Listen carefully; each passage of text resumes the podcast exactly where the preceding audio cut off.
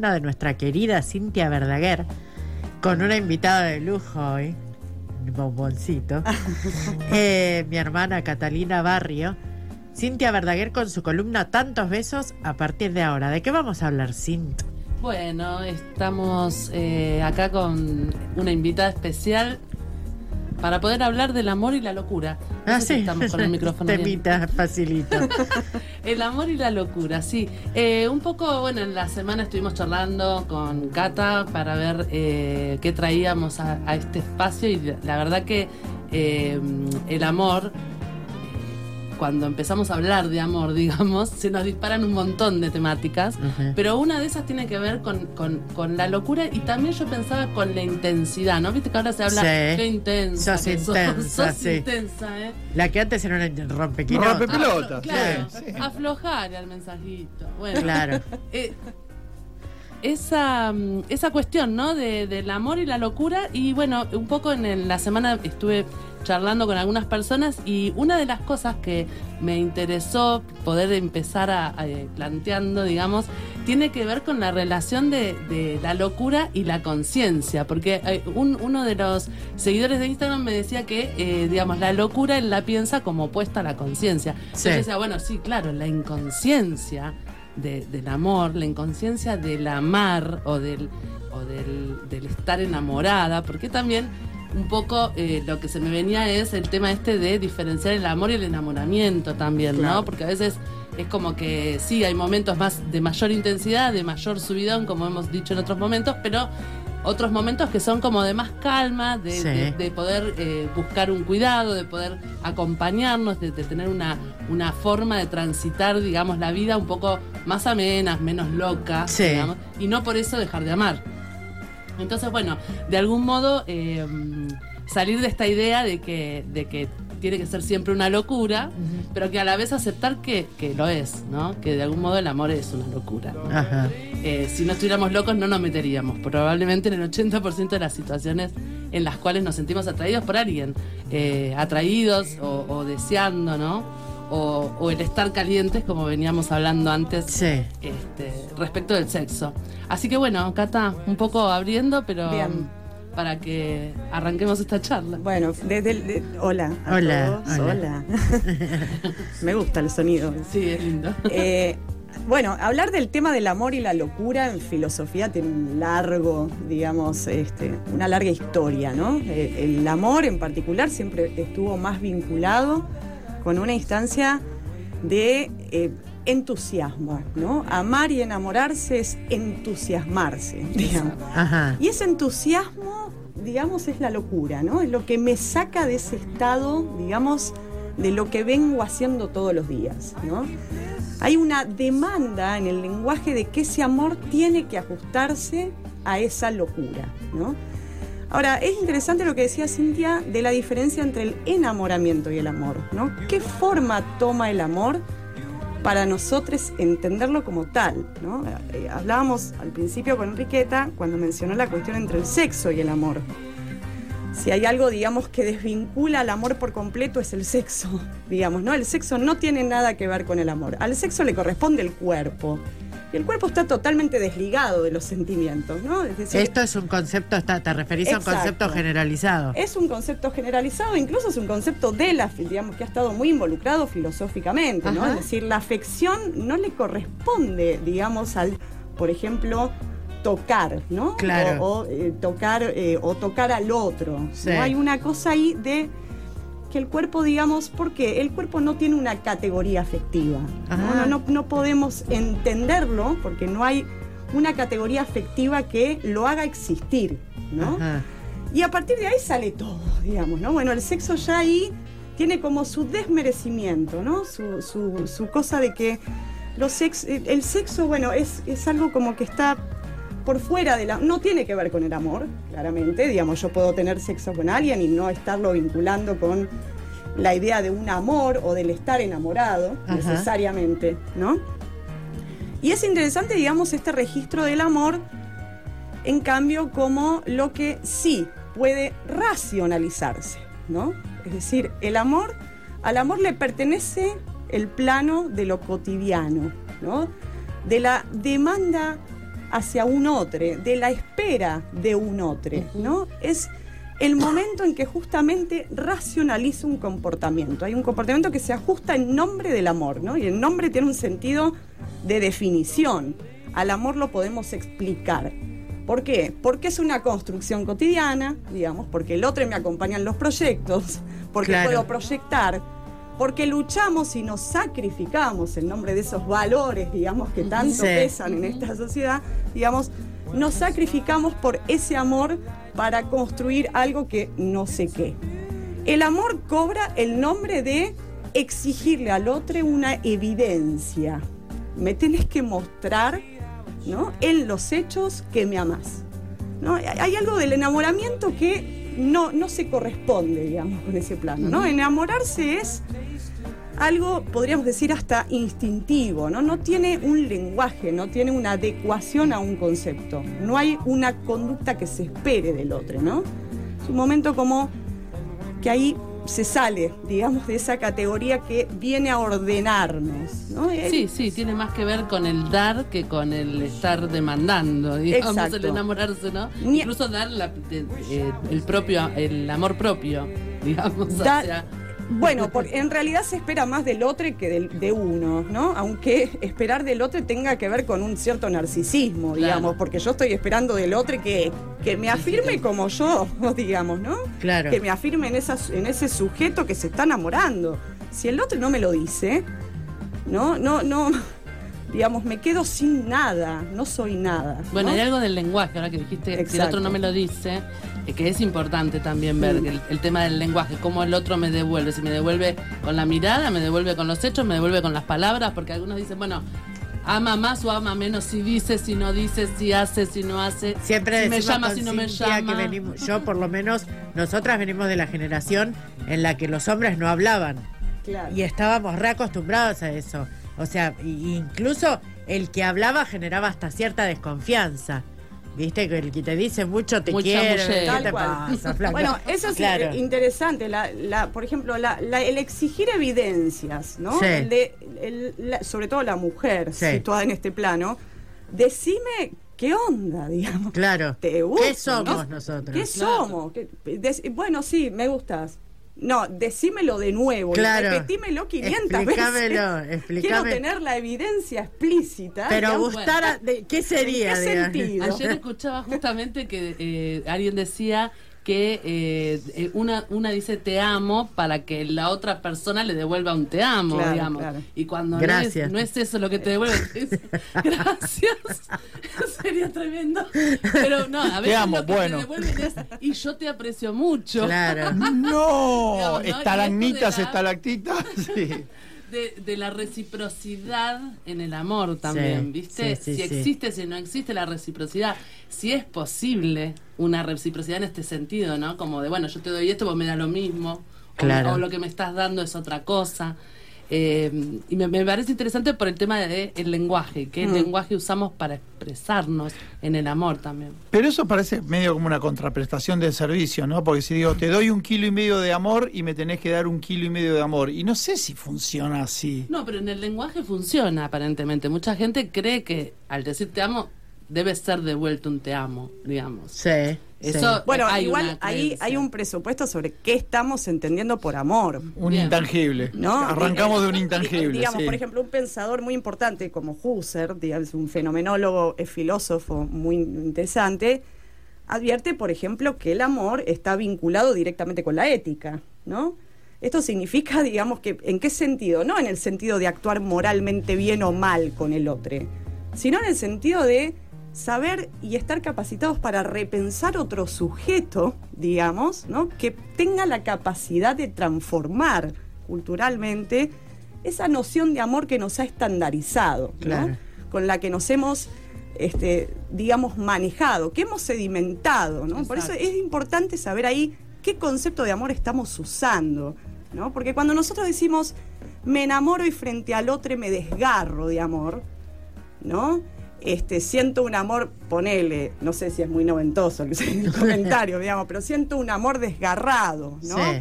un amor insoportable, que me hace a la existencia insoportable. La existencia, el otro, Claro, ¿dónde sí. está? ¿Qué sé yo quién es el otro? Y no. Claro. O sea, eh, Sí, no sí. sé, o sea, hay tanto mambo personal Claro, con eso que el otro termina desapareciendo. Sí, sí, no sí, está. sí, sí, sí, ¿No? ayer hablábamos justamente también de esto, de, de si el amor en realidad existía o si uno se estaba enamorando de ese manijazo Claro. que se estaba dando al Claro. respecto al tema y el y posta, el otro a veces queda ahí un pobre flaco, una pobre mina que está, ahí, viste, al, hablar- servicio de mi locura. Ni hablar si da bola. Claro. Bueno, chau. ya está. Te clavo el visto. Te clavo el visto. Ahora, ah, si- bueno, nos encontramos. Si yo te digo te amo y vos no, esperando que vos me contestes te amo y vos no me contestás te amo, ¿yo no te amo más? Yo me parece que uno Opa. dice te amo porque siente que ama a alguien y lo que haga el otro con eso ya es un problema del otro, no es mi problema. Yo veces- tengo que amar porque amo y ya. Bien, bárbaro. Estás ¿No? re bien analizado vos. ¿Sí? Claro. ¿En serio? Por No, ahí digo, yo digo te amo para ¿En ver qué dice el otro. Porque me parece, me parece que es una es contarle amo. costillas al otro. Yo te digo que te amo porque siento que te amo. Después vos haces lo que quieras. Si vos me amás, buenísimo. Pero Y si no me amás, amor yo e- te sigo Ese amando. es un amor totalmente egoísta. ¿El mío? Y sí, que aparte te conduce a un sufrimiento insoportable, te digo, porque estar vos manejan- manejándote con eh, estoy enamorado y el otro no responde. No, al contrario, desapegarte de la respuesta del otro, digo yo. ¿Y qué- que no te qué importe. no, no, yo te amo, listo. Yo te amo también, buenísimo. Yo no te amo. Y Pero bueno, mala entonces, ¿qué, suerte. qué es lo, que- qué es lo que amás? ¿No? Si quedás solo, digamos. Claro, si la- no esperas nada del otro lado. Eh, Evidentemente el otro es un imaginario tuyo con el que te estás mambeando, digamos, si no, no hay, no hay persona. Bueno, puede ¿no? haber un amor no correspondido. ¿O no? Puede haber. De ahí. Y bueno, pero no, no solo puede haber, hay. si vos decís te amo y Sí. no recibís nada a cambio, eh, las opciones son sufrir, por Claro. ejemplo. Sí. Claro. Sí, depende No, de cada persona. eh, bueno. O dejar de amar. No, No, se bueno, puede, no eso deja de es Eh, amar bueno, así. eso, ese es el punto. No, eso, no eso de voy. por eso. Eso, bueno. Una- lo que en todo caso te va a doler, te puede eh, hacer un agujerito en el ego, o sea, te puede dejar eh, bajo de autoestima, o digamos, hay muchas opciones, pero dejar de amar no. Sí, es cierto que yo he visto personas que reclaman demostraciones. Claro. demás, Sí, ¿no? sí, sí, Pero sí. vos La- no me demostrás nada, vos nunca me decís nada, ¿no? Nunca me vos decís nunca me que me decís que me amás, nunca me das Pero un yo beso. te lo demuestro con los hechos. No, el hecho No. es decirlo. Ahí está. Decir es un hecho. Eso Claro. es re importante, me parece. Sí, dejarlo sí. planteado. Y hay un lenguaje que hay que darse en el vínculo, digamos, porque también de lo que estamos hablando es de eso, ¿no? De, de- de los vínculos. Entonces, Claro. hay un lenguaje que, como en la amistad también, ¿no? Está bien, podemos hacer cosas juntos, todo, pero también hay una cosa en el diálogo. ¿No? En, el, en la relación con el lenguaje, Mm. que es importante para los humanos. Digamos, no somos animalites. Es que estamos determinados por eso. De hecho, sufrimos sobre la base de eso, ¿no? Sí, Nuestro claro. sufrimiento no es tipo, ay, me, me- me enamoré de alguien que no me corresponde. O sea, fíjate qué te está pasando para que te estés enamorando. Ah, Me- sí, me que- hay- no hay una, una- digamos, eso que, que vemos como tan instantáneo, como un sufrimiento del otro que, digamos, no, no aparece como mi objeto de deseo, Sí. ¿no? Ese otro, qué sé yo, es, digamos, tu representación real de ese otro. ¿Qué, qué, qué pasa ahí, no? ¿Por qué me estoy enamorando de alguien que no aparece en escena? Claro, claro. De, que- de- ¿no? ¿Cómo Eh, estoy entendiendo el amor ahí? Es lo ¿Qué que dice Cortázar, que en realidad te atraviesa como un rayo y, Y te y atraviesa. te atravesó y te Pero enamoró. la calentura también te atraviesa como un rayo. Ahora, después de, después de la tanza, claro. después de la tanza, Preguntale no, a después de la Raquel. tanda, vamos a volver con el tema del amor y las calenturas. ¡Qué noche, Tete! Tenemos acá en las noches de barrio, a puro amor, regalando corazoncitos, andamos por la vida. Verdaguer, con una invitada de lujo hoy, un bomboncito, Eh, mi hermana Catalina Barrio. Cintia Verdaguer con su columna Tantos besos a partir de ahora. ¿De qué vamos a hablar, Cint? Bueno, estamos eh, acá con una invitada especial para poder hablar del amor y la locura. No Ah, sí. estamos con el micrófono. Temita facilito. El amor y la locura, sí. Eh, un poco, bueno, en la semana estuvimos charlando con Cata para ver eh, qué traíamos a, a este espacio y la verdad que eh, el amor, cuando empezamos a hablar de amor, digamos, se nos disparan un montón de temáticas, pero una de esas tiene que ver con, con- con la locura y también yo pensaba con la intensidad, ¿no? Viste que ahora se habla, Sí. qué intensa, Sos que intensa, sos sí. intensa, ¿eh? La que antes era una rompequino. Rompe- Pelota, Aflo- claro, sí, sí. aflojar al mensajito. Bueno, Claro. eh, esa, mm, esa cuestión, ¿no? De, del amor y la locura. Y bueno, un poco en el- la semana estuve charlando con algunas personas y una de las cosas que me interesó poder empezar a, a, eh, planteando, digamos, tiene que ver con la relación de, de la locura y la conciencia. Porque eh, un- uno de los seguidores de Instagram me decía que, eh, digamos, la locura él la piensa como opuesta a la conciencia. Sí. yo decía, bueno, sí, claro, la inconsciencia de- del amor, la inconsciencia del amar o del, o del, del estar enamorada, porque también un poco eh, lo que se me venía es el tema este de diferenciar el amor y el enamoramiento también, Claro. ¿no? Porque a veces es como que sí, hay momentos más de mayor intensidad, de mayor subidón, como hemos dicho en otros momentos, pero otros momentos que son como de más calma, de, Sí. de- de poder eh, buscar un cuidado, de poder acompañarnos, de, de tener una, una forma de transitar, digamos, la vida un poco más amena, menos loca, Sí. digamos, y no por eso dejar de amar. Entonces, bueno, de algún modo eh, salir de esta idea de que, de que tiene que ser siempre una locura, pero que a la vez aceptar que, que lo es, ¿no? Que de algún modo el amor es una locura. Ajá. Eh, si no estuviéramos locos no nos meteríamos, probablemente en el 80% de las situaciones en las cuales nos sentimos atraídos por alguien, eh, atraídos o, o deseando, ¿no? O, o el estar calientes, como veníamos hablando antes, Sí. este, respecto del sexo. Así que bueno, Cata, un poco abriendo, pero Bien. Para que arranquemos esta charla. Bueno, desde el. de- hola. a Hola, todos, hola. hola.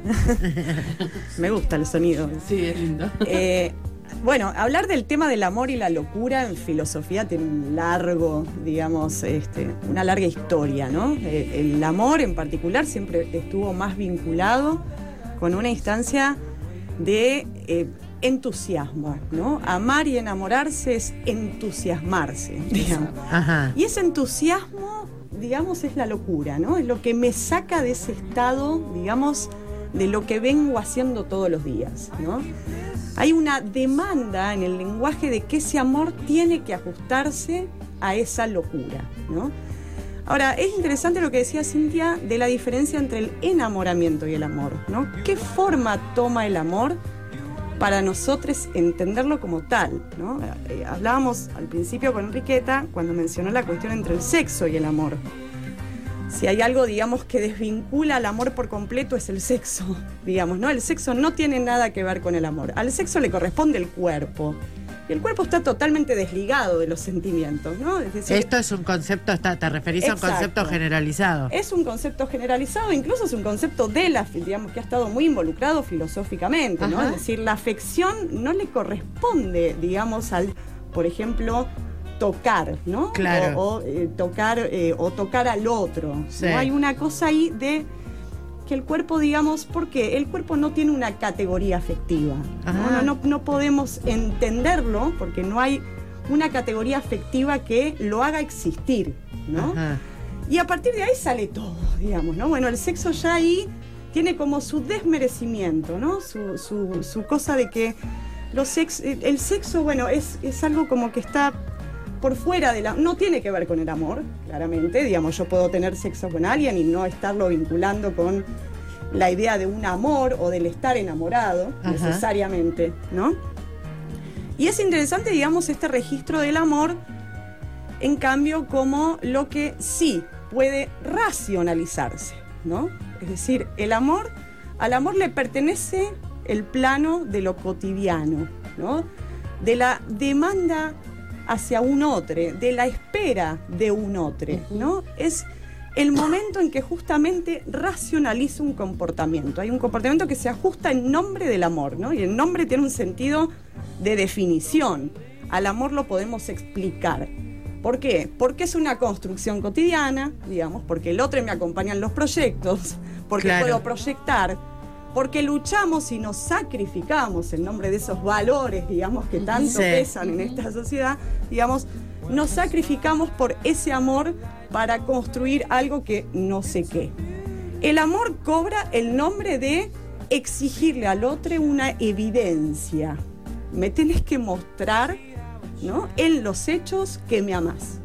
¿no? Hay algo del enamoramiento que no, no se corresponde, digamos, con ese plano, ¿no? Enamorarse es algo, podríamos decir, hasta instintivo, ¿no? No tiene un lenguaje, no tiene una adecuación a un concepto. No hay una conducta que se espere del otro, ¿no?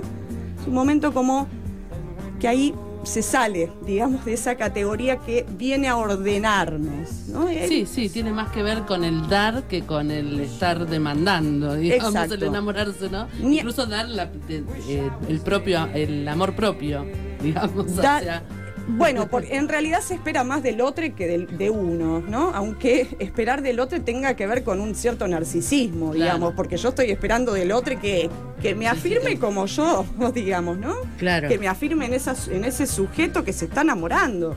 Si el otro no me lo dice, ¿no? No, no, digamos, me quedo sin nada, no soy nada. Bueno, ¿no? hay algo del lenguaje, ahora que dijiste que el otro no me lo dice, eh, que es importante también ver Mm. el, el tema del lenguaje, cómo el otro me devuelve, si me devuelve con la mirada, me devuelve con los hechos, me devuelve con las palabras, porque algunos dicen, bueno, ama más o ama menos si dice, si no dice, si hace, si no hace, Siempre si me llama, si no me llama. que venimos, yo por lo menos, nosotras venimos de la generación en la que los hombres no hablaban Claro. y estábamos reacostumbrados a eso.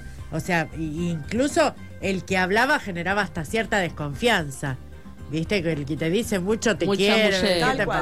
pasa? Bueno, eso es Claro. eh, interesante. La, la- por ejemplo, la- la- el exigir evidencias, ¿no? Sí. El de- el- la- sobre todo la mujer Sí. situada en este plano.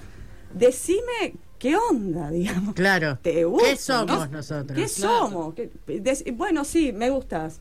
No, decímelo de nuevo. Claro. Repetímelo 500 Explícamelo, veces. explícame. Quiero tener la evidencia explícita. Pero digamos, gustar, a- de- ¿qué sería? ¿En qué digamos? sentido? Ayer escuchaba justamente que eh, alguien decía que eh, eh, una, una dice te amo para que la otra persona le devuelva un te amo, Claro, digamos. claro. Y cuando no es, no es eso lo que te devuelve, es, gracias. Sería tremendo. Pero no, a veces amo, lo que bueno. te devuelven es y yo te aprecio mucho. Claro. No, Digamos, ¿no? Estalagmitas, la- estalactitas. Sí.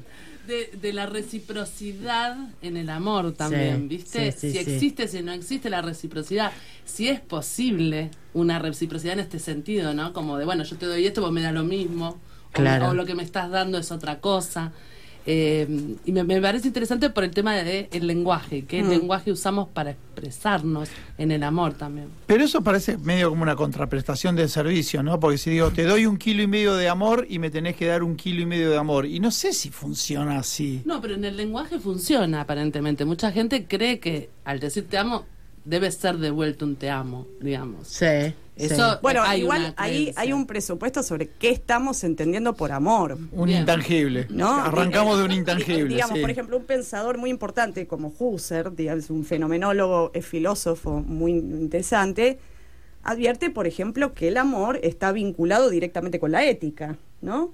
Esto significa, digamos, que ¿en qué sentido? No en el sentido de actuar moralmente bien o mal con el otro, sino en el sentido de saber y estar capacitados para repensar otro sujeto, digamos, ¿no? que tenga la capacidad de transformar culturalmente esa noción de amor que nos ha estandarizado, con la que nos hemos, este, digamos, manejado, que hemos sedimentado. ¿no? Por eso es importante saber ahí qué concepto de amor estamos usando. ¿no? Porque cuando nosotros decimos me enamoro y frente al otro me desgarro de amor, ¿no? Este, siento un amor, ponele, no sé si es muy noventoso el el comentario, digamos, pero siento un amor desgarrado, ¿no? Sí.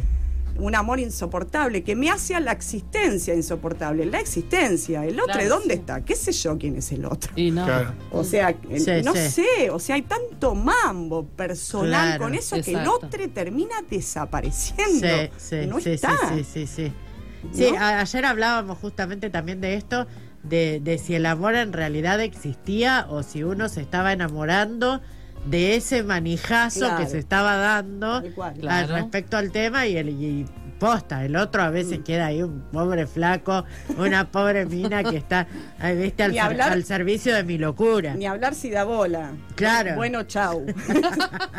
ya está. Te clavo el visto. Te clavo el visto. Ahora, ah, si- bueno, nos encontramos. Si yo te digo te amo y vos no, esperando que vos me contestes te amo y vos no me contestás te amo, ¿yo no te amo más? Yo me parece que uno Opa. dice te amo porque siente que ama a alguien y lo que haga el otro con eso ya es un problema del otro, no es mi problema. Yo veces- tengo que amar porque amo y ya. Bien, bárbaro. Estás ¿No? re bien analizado vos. ¿Sí? Claro. ¿En serio? Por No, ahí digo, yo digo te amo para ¿En ver qué dice el otro. Porque me parece, Ve, al- me parece que es una es contarle te la amo. costilla al otro. Yo te digo que te amo porque siento que te amo. Después vos haces lo que quieras. Si vos me amás, buenísimo. Pero Y si no me amás, amor yo te sigo amando. Ese es un amor totalmente egoísta. ¿El mío? Y sí, que aparte te conduce a un sufrimiento insoportable, te digo, porque estar vos manejan- manejándote con eh, estoy enamorado y el otro no responde. No, al contrario, desapegarte de la respuesta del otro, digo yo. ¿Y qué- que no te qué importe. no, no, yo te amo, listo. Yo te amo también, buenísimo. Yo no te amo. Y Pero bueno, mala entonces, ¿qué, suerte. qué es lo, que- qué es lo que amás? ¿No? Si quedás solo, digamos. Claro, si no esperas nada del otro lado. Eh, Evidentemente el otro es un imaginario tuyo con el que te estás mambeando, digamos, si no, no hay, no hay persona. Bueno, puede ¿no? haber un amor no correspondido.